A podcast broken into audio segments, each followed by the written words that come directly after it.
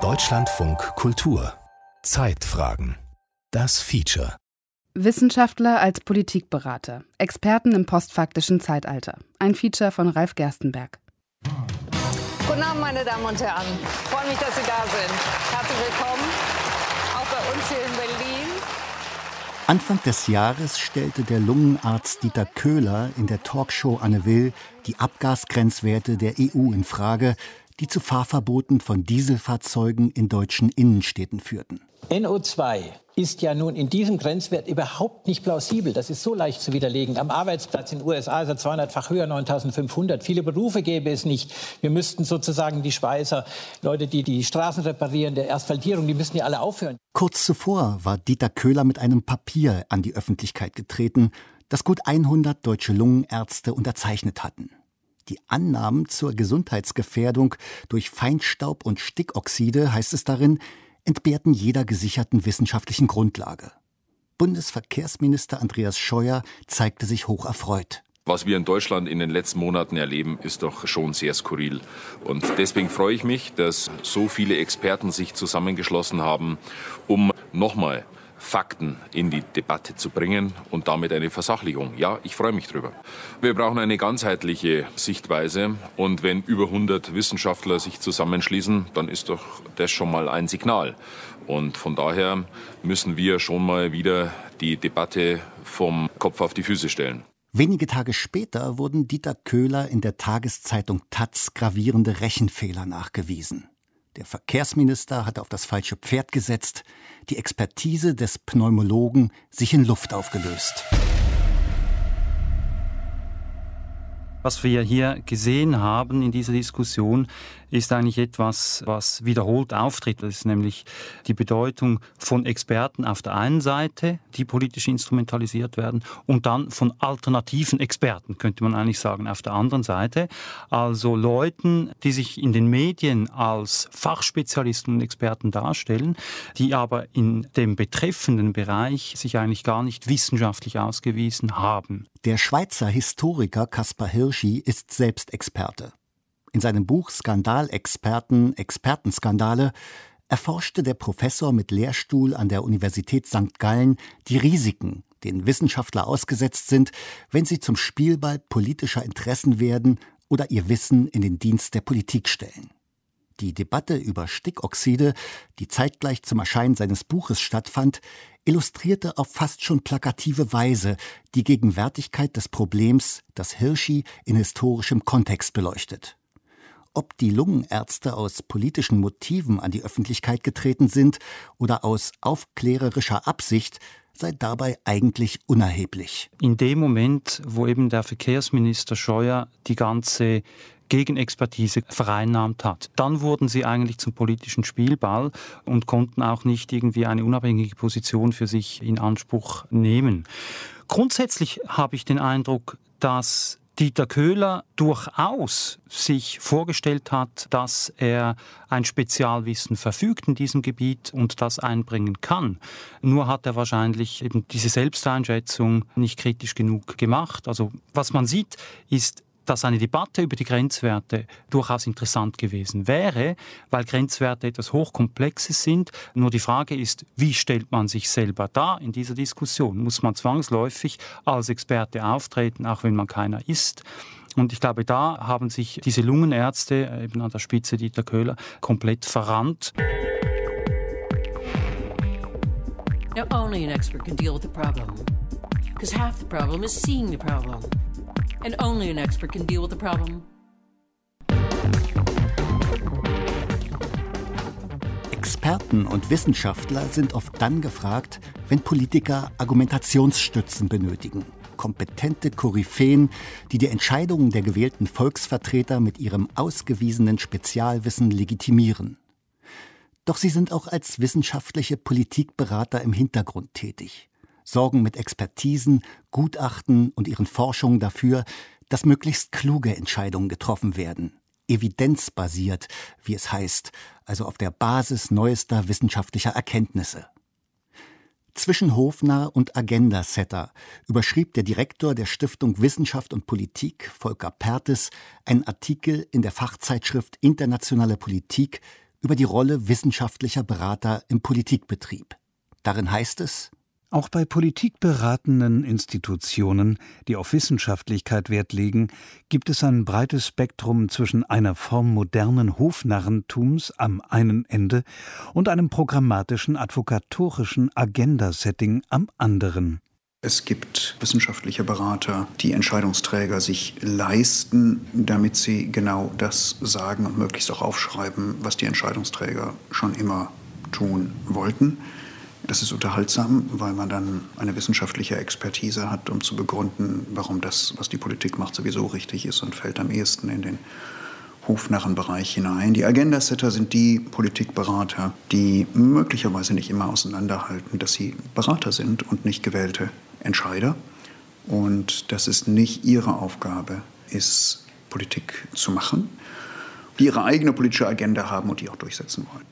Das Aufgabenfeld der von ihm geleiteten Stiftung für Wissenschaft und Politik sieht Volker Pertes in dem Bereich dazwischen. Die weitgehend staatlich finanzierte Institution betreibt seit Jahrzehnten erfolgreich wissenschaftliche Politikberatung in der Außen- und Sicherheitspolitik. Als Dienstleistung betrachtet Pertes seine Expertisen und hat nichts dagegen, wenn Politiker Passagen aus Schriftstücken seines Hauses übernehmen, ohne den tatsächlichen Urheber zu benennen das gehöre gewissermaßen zum Service und zeige zudem, dass die fundierte wissenschaftliche Analyse bei politischen Entscheidungsträgern angekommen sei. Wissenschaftliche Unabhängigkeit müsse jedoch grundsätzlich gewahrt bleiben. Deshalb, so Pertes, betreibe man auch keine Auftragsforschung. Weil wir sagen, es ist für die Politik letztlich auch viel besser, wenn die Wissenschaft versucht zu antizipieren, wo die Probleme, wo die Herausforderungen liegen und dann Rat anbietet. Auf mündliche Anfragen reagieren wir natürlich und möglichst auch in Echtzeit, wenn das geht. Und wenn unser Rat ein anderer ist als der, den eine Regierung umsetzen will, dann hoffen wir, dass die Regierung sich zumindest mit unserem Rat auseinandergesetzt hat, um dann besser beraten, die Entscheidungen zu treffen, die sie treffen will. Natürlich ist die Politik frei, also die ist ja nicht verpflichtet, unseren Rat anzunehmen. Und genauso sind wir nicht verpflichtet, den Rat zu geben, den die Regierung gerne hören will. Und kluge Politiker schätzen es, wenn sie einen Rat bekommen, der von ihrer vorherigen Meinung abweicht. Ich finde es ja auch immer spannend, sozusagen mit den anderen zu diskutieren, die vielleicht nicht meine Meinung haben und da eben auch den einen oder anderen Aspekt neu zu hören oder kritisch zu reflektieren. Agnieszka Brugger ist Bundestagsabgeordnete und stellvertretende Vorsitzende von Bündnis 90 Die Grünen. Wenn wir als grüne Bundestagsfraktion Fachgespräche organisieren, dann also haben wir so grob gesagt im Kopf zwei verschiedene Konzepte. Bei dem einen sind wir wirklich auf der Suche nach einer Position, also haben noch gar keine zu 100 Prozent festgelegte Meinung, manchmal auch Kontroversen in unseren eigenen Reihen und holen uns die Expertise, um da zu einem guten Kompromiss zu kommen. Oder was wir natürlich trotzdem auch machen, und da sind wir dann vielleicht gegen den Trend, wir laden auch explizit oft Leute ein, die auf dem Podium kontroverse Positionen vertreten und uns eben auch zwingen, mit in die Diskussion zu gehen und unsere eigene Position zu begründen und auch dann dagegen zu argumentieren. Das finde ich ehrlich gesagt gewinnbringender, als immer nur Leute einzuladen, die sowieso das erzählen, was man selber auch meint zu wissen die 34-jährige Grünen-Politikerin, die sich schwerpunktmäßig mit Fragen der Friedens- und Sicherheitspolitik beschäftigt, sucht regelmäßig den Kontakt zu Experten und Beratern, unter anderem auch in der Stiftung für Wissenschaft und Politik, um dort gewissermaßen im geschützten Raum Ideen zu diskutieren und sich eine fundierte Meinung zu bilden. Also es ist jetzt wirklich komplett aus dem Nähkästchen geplaudert, aber ich habe mich zum Beispiel immer wieder gefragt, was wir aktuell in den letzten Jahren angesichts der furchtbaren Lage in Syrien eigentlich überhaupt noch tun können. Und ich hatte dann die Idee, ob es nicht sinnvoll wäre, als die Russen im Sicherheitsrat die Untersuchung der Chemiewaffenangriffe in Syrien blockiert haben, zum Beispiel mal ins Gespräch zu bringen, dass die Generalversammlung der Vereinten Nationen das so ein Stück weit an sich zieht und ob nicht Deutschland versuchen sollte, dort eine Mehrheit zu finden. Und dann wollte ich aber erstmal mit verschiedenen Experten und Expertinnen diese Idee mal rückspiegeln, bevor ich das im Deutschlandfunk in einem Interview fordere. Und es war für mich dann sehr interessant zu hören, dass einige gesagt haben, ja, also sehr wahrscheinlich ist es nicht, aber an sich wäre das eine gute Idee. Und dann bin ich dann eben mit dieser Forderung zum Beispiel rausgegangen.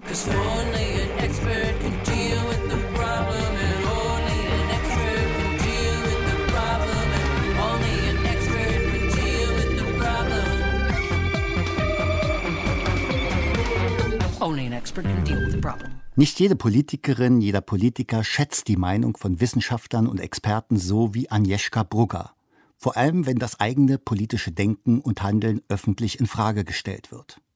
Donald Trump, der sich als politische Alternative zu seinen Vorgängern in Stellung brachte und den Begriff vom postfaktischen Zeitalter zu Popularität verhalf, bezeichnete schon während des Wahlkampfes außenpolitische Berater des Weißen Hauses als terrible, also schrecklich.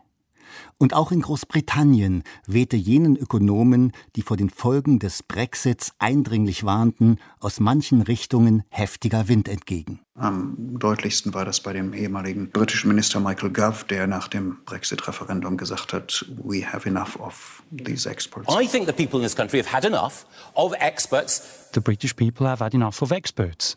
Und es war eben auch dann äh, eine große Überraschung, dass man mit so einem Argument tatsächlich ganz viele Stimmen gewinnen kann. Für den Historiker Caspar Hirschi sind die Wahl von Donald Trump zum US-Präsidenten sowie der Sieg des Leave-Lagers beim Brexit-Referendum ein eindeutiges Indiz dafür, dass der Traum von einer Wissensgesellschaft, von der seit dem Ende des Kalten Krieges und dem Beginn des digitalen Zeitalters geträumt wurde, wohl vorerst ausgeträumt ist. Das Internet habe zu keiner Wissensexplosion geführt, sondern zu einer Informationsflut, in der Fakten und Fake News fröhlich durcheinanderwirbeln und sich in sozialen Netzwerken unzählige Blasen bilden. In seinem Buch Skandalexperten, Expertenskandale schreibt Hirschi, die Polarisierung hat zugenommen, politische Extremisten und religiöse Fundamentalisten treiben die etablierten Parteien vor sich her, das Internet erleichtert die Verbreitung von Propagandalügen und Fehlinformationen, und wissenschaftliche Experten sehen sich als Komplizen einer in Anführungszeichen korrupten Elite im Kreuzfeuer.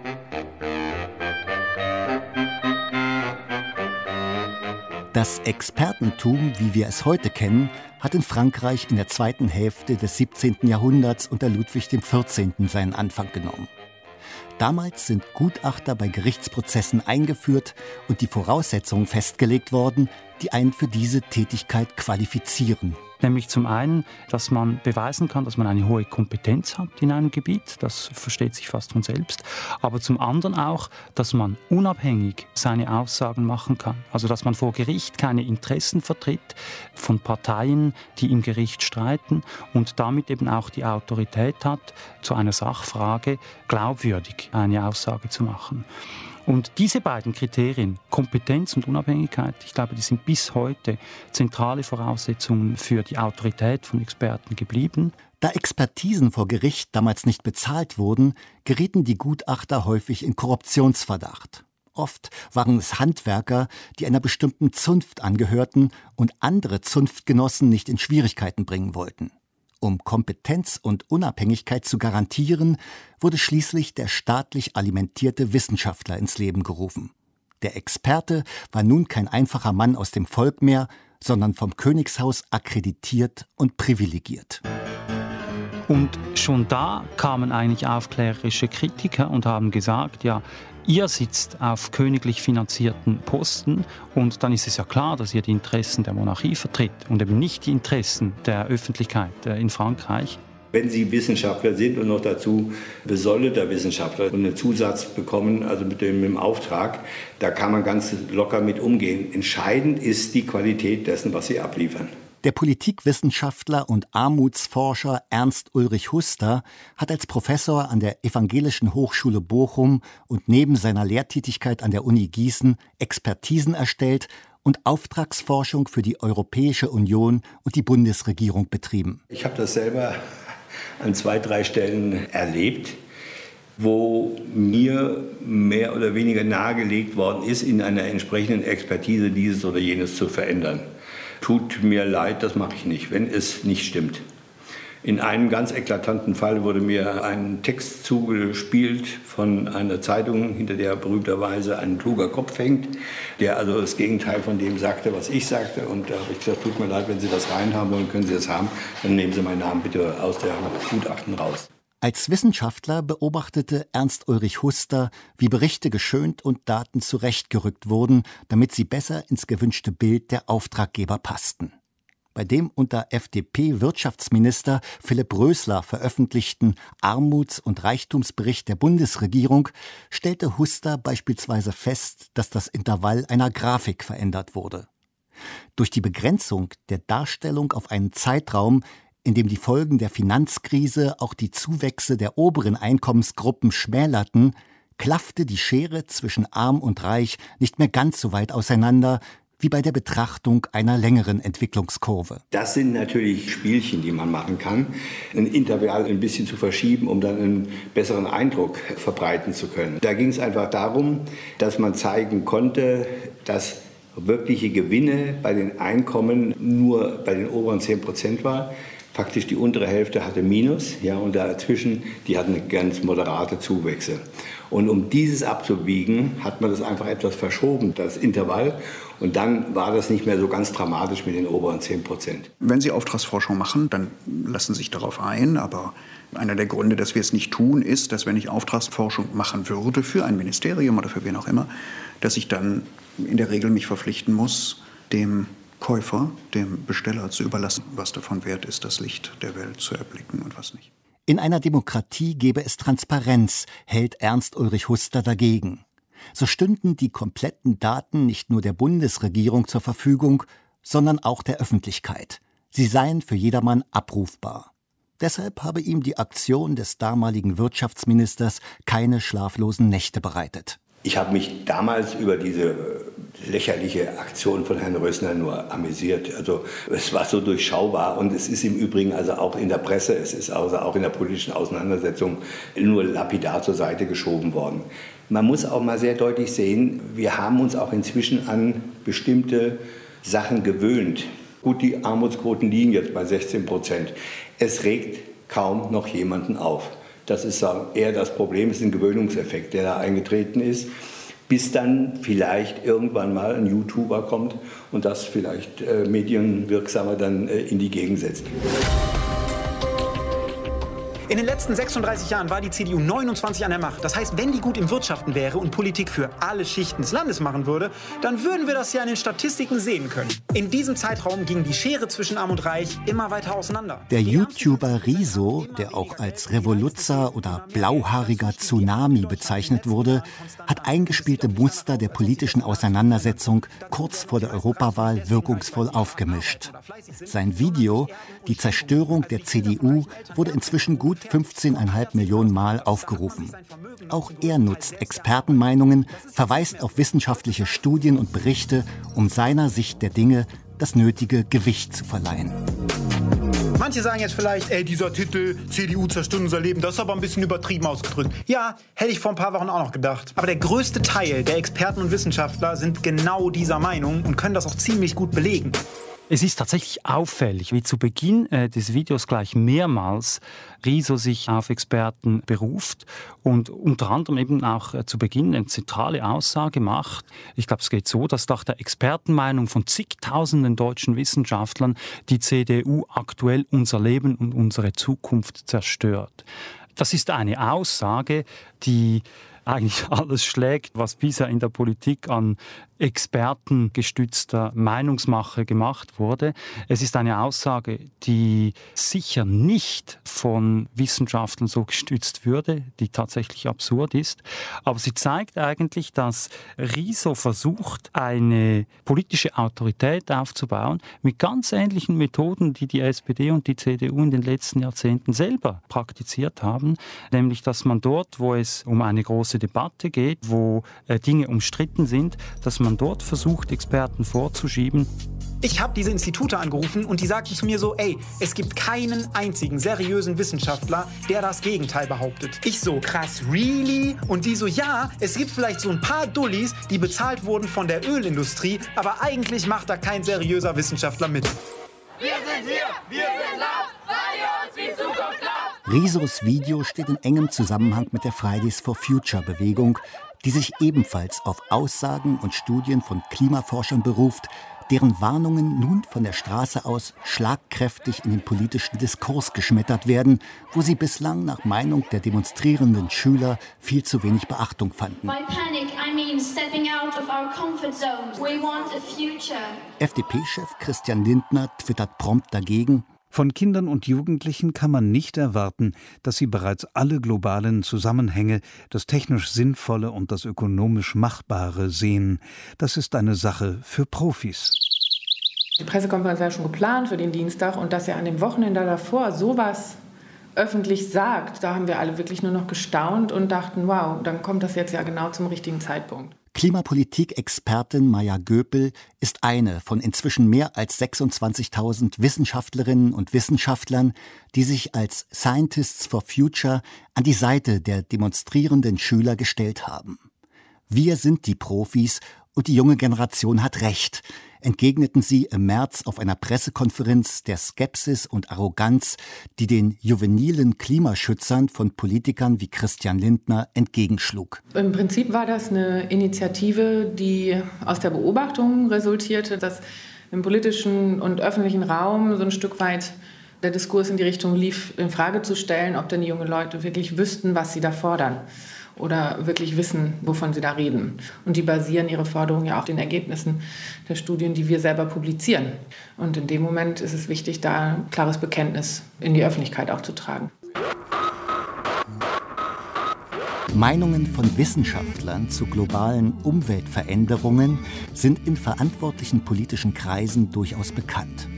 Maya Göpel berät als Generalsekretärin des Wissenschaftlichen Beirats die Bundesregierung regelmäßig zu dieser Thematik. Nur fehlte es bislang an ernstzunehmenden politischen Konsequenzen, was zum einen an der tagesaktuellen Dringlichkeit von greifbaren Problemen wie steigende Mieten, Kinder- und Altersarmut, Zuwanderung und ähnlichem liegt, zum anderen an der Tatsache, dass wirkungsvoller Klimaschutz unpopuläre Maßnahmen erfordert, mit denen Politiker vor allem in Wahlkampfzeiten schlecht punkten können. Maja Göpel nennt das die Gegenwartsfalle, durch die der Klimaschutz regelmäßig sehr weit hinten auf der politischen Agenda landet. Natürlich hat uns das alle auch sehr besorgt. Also von der Perspektive betrachtet war das für viele Wissenschaftler auch ein Stück weit ein Befreiungsschlag, dass wir jetzt auch so deutlich und draußen sagen dürfen, es ist wirklich dringend, dass wir jetzt was anders machen. Ja, vielleicht ein bisschen Wasser in den Wein. Gesellschaften sind komplex und empfindlich. Wenn sie so radikal umsteuern wollen in der Klimapolitik, werden sie ökonomische und soziale Verwerfungen erzeugen. Als ein Journalist auf der Pressekonferenz der Scientists for Future mit Verweis auf die Arbeitsplätze im Lausitzer Braunkohlerevier genau jene Argumente anführt, mit denen Regierungspolitiker den späten Kohleausstieg der Bundesrepublik immer wieder begründen, wird Maya Göpel sehr deutlich. Die Irreversibilität der Veränderung ökologischer Systeme in ihrer Regeneration ist, glaube ich, einfach noch nicht begriffen worden. Wenn ich so lange in dem Bereich schon arbeite und dann wieder die gleichen wirklich realitätsfremden Argumente höre, irgendwann klar, kommt da auch eine andere Werbe bei rein. Und dann immer wieder diese gleiche blöde Auseinander- oder Gegeneinanderstellerei von ökonomischem und äh, ökologischem, das ist einfach, ja, irgendwann hält man es nicht mehr aus. Weil was steckt denn drin in unserer Ökonomie? Das sind die Ressourcen, die der Planet für uns immer wieder zur Verfügung stellt. Sonst haben wir keine Kleider, sonst haben wir keine Häuser, sonst haben wir keine Straßen, sonst haben wir keine Wasserversorgung. Und das muss doch eigentlich mal begriffen werden, aber das deklarieren wir seit 45 Jahren hoch und runter. Deshalb freut sich Maya Göpel über die Übersetzungsleistung, wie sie die evidenzbasierten Forderungen und Argumentationen von Riso und den jugendlichen Klimaschützern nennt. Auf diese Weise gelangen die Ergebnisse wissenschaftlicher Studien in einen gesellschaftlichen Diskurs. Vielleicht ist die Solidarisierung von Wissenschaftlern mit den Jugendprotesten der Fridays for Future Bewegung auch eine Art Comeback des Experten von unten. Das ist ein schönes Bild. Das wäre ja total wünschenswert, ne? weil der Vorwurf an die Wissenschaft ist immer dieses, ihr seid im Elfenbeinturm und erzählt dann so ein bisschen expertig, was eigentlich passieren sollte, aber habt keine Rückbindung mit der Gesellschaft. Und als Effekt bei uns sind die Berichte doppelt so viel runtergeladen worden in den letzten zwei, drei Monaten äh, wie zuvor. Und das heißt ja erstmal, dass Menschen sich wieder für Wissenschaft und wissenschaftliche Fakten interessieren und dass die ganz proaktiv wieder aufgenommen werden in die Suche über die Zukunft der Gesellschaft. Das ist ja erstmal ein ganz, ganz tolles Ergebnis, was vorher überhaupt nicht so gegeben war. Also für uns hat das ein aufklärerisches Momentum.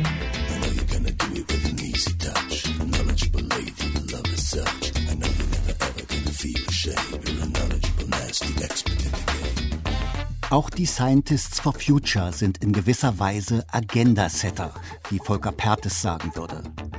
Sie wollen durch ihr Engagement die Politik beeinflussen, Veränderungen bewirken. Aber ist eine vollkommen neutrale und unabhängige wissenschaftliche Politikberatung überhaupt möglich? Wie kann es zum Beispiel sein, dass gesellschaftliche Organisationen, Interessenverbände oder parteinahe Stiftungen immer wieder dieselben Institutionen beauftragen, die prompt und verlässlich jene Ergebnisse liefern, die die Position der jeweiligen Auftraggeber untermauern? Die CDU-nahe Konrad-Adenauer-Stiftung beauftragt das Institut für Demoskopie Allensbach, die SPD die Hans-Böckler-Stiftung, die FDP das Deutsche Institut für Wirtschaftsforschung. Legt das nicht den Verdacht nahe, dass vielleicht etwas dran ist an dem alten Spruch, glaube nur der Statistik, die du selber gefälscht hast? Wenn Sie das als Student zu mir sagen, dann können Sie sich gleich wieder hinsetzen. Für den Armutsforscher Ernst Ulrich Huster ist eine Statistik oder eine empirische Studie nur dann aussagekräftig, wenn ihre Implikationen, also alle Voraussetzungen, Koordinaten und Kausalitäten offengelegt werden. Und das ist der entscheidende Punkt. Wenn ich aber anfange, sei es auf der Wissenschaftsseite oder auf der Politikseite, aus Statistiken oder aus empirischen Materialien Dinge herauszuziehen, die ich nur unter Vergewaltigung der gemachten Implikationen tue, dann bewege ich mich nicht mehr auf einer soliden empirischen Grundlage, sondern betreibe ich Ideologie. Kollegen, die dazu bereit waren, in Diensten von Auftraggebern aus Wirtschaft und Politik wissenschaftliche Grundsätze außer Acht zu lassen oder etwas großzügiger auszulegen, hätten ihr Renommee rasch verspielt. Es gibt auch Wissenschaftler, die Opportunitätsgutachten schreiben. Da ist mir auch ein Fall ziemlich hart aufgestoßen.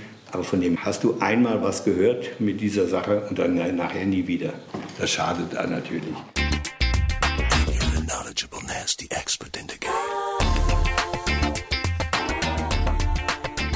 Andreas Scheuer hat sich von den für ihn erfreulichen Aussagen der Lungenärzte dazu inspirieren lassen, ein Schreiben an die EU-Verkehrskommission zu verfassen, von der er forderte, dass sie sich mit den vorgebrachten Zweifeln der Experten auseinandersetzt und eine Neubewertung der Grenzwerte prüft.